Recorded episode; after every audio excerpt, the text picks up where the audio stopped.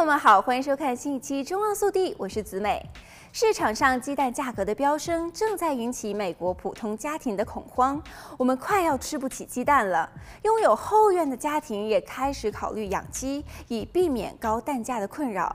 一年前，加州鸡蛋的价格大约为二点三五美元一打。按照这样的价格计算，鸡蛋已经上涨了百分之二百四十。从总体上来看，全美的蛋价虽然也在涨，但是售价仍然是远低于加州。蛋价上涨不但直接影响一般的家庭，还冲击着麦当劳等连锁企业。据说，麦当劳每年要消耗二十亿枚鸡蛋。飙升的蛋价势必推高这类餐饮连锁企业的成本，给人们对物价的感受带来极大的压力。那么，鸡蛋价格飞涨的原因是什么呢？事实上，去年一月份开始和九月份卷土重来的禽流感病毒是这一波蛋价飞涨的直接推手。有经济学家指出，二零二二年的禽流感疫情是美国史上最致命的一次禽流感爆发。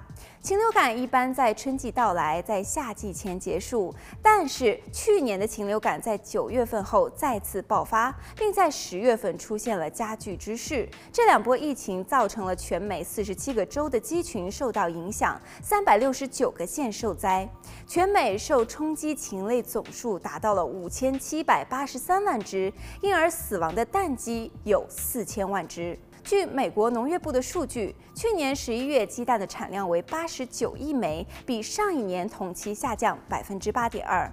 加州的蛋价远高于全美的原因，与加州二零一八年通过、去年生效的乌龙法有关。这项法案要求从去年一月一日起就不准销售笼养鸡所产的鸡蛋，这就提高了蛋鸡的饲养成本。分析认为，蛋价飙升还与通胀相关。